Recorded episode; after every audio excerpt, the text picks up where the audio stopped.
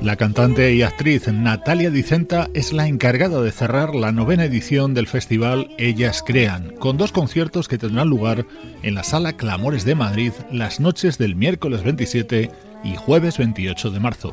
Natalia define así su espectáculo. Aparte de, de los magníficos temas de auténticos gigantes del jazz que vamos desgranando durante dos horas, uh, está um, la Natalia comunicadora inevitable. Yo siempre charlo mucho con la gente y les cuento historias. Uh, de una manera parece ser bastante amena porque nos reímos mucho.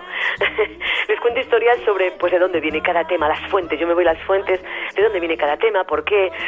Los temas que son compuestos, pues eh, que son mm, canciones compuestas para musicales de teatro que luego pasaron al cine o bien los temas que compusieron los grandes y gigantes del jazz, pues véase como Thelonious Monk o como McCoy Tyner o como Duke Ellington o como los grandes músicos y compositores. Natalia Dicenta se ha movido en todas las vertientes del mundo del espectáculo, pero parece haber encontrado su ecosistema perfecto sobre un escenario y con música. Yo es que estoy, en los escenarios estoy como en mi casa. Siempre que me subo a un escenario, ya sea para comunicar a través de la palabra una obra de teatro, o ya sea para comunicar a través de la música con un magnífico trío, cuarteto quinteto de jazz detrás de mí, secundándome, eh, yo en los escenarios estoy como en casa. La verdad es que siento una gran tranquilidad cuando subo a escena estoy piso es como mi sitio entonces estoy muy tranquila. Y eso es lo que la, la, audiencia percibe cuando va a verme cantar. Para estos dos conciertos en la sala Clamores estará acompañada por el trío del pianista José Manuel Villacañas con quienes tiene una comunión perfecta. Efectivamente al piano está el pianista y compositor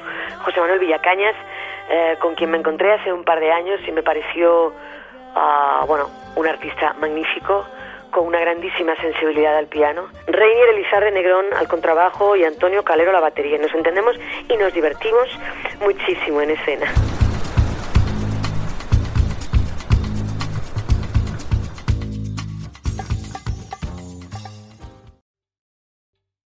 ¿Te está gustando este episodio? Hazte fan desde el botón apoyar del podcast de Nivos.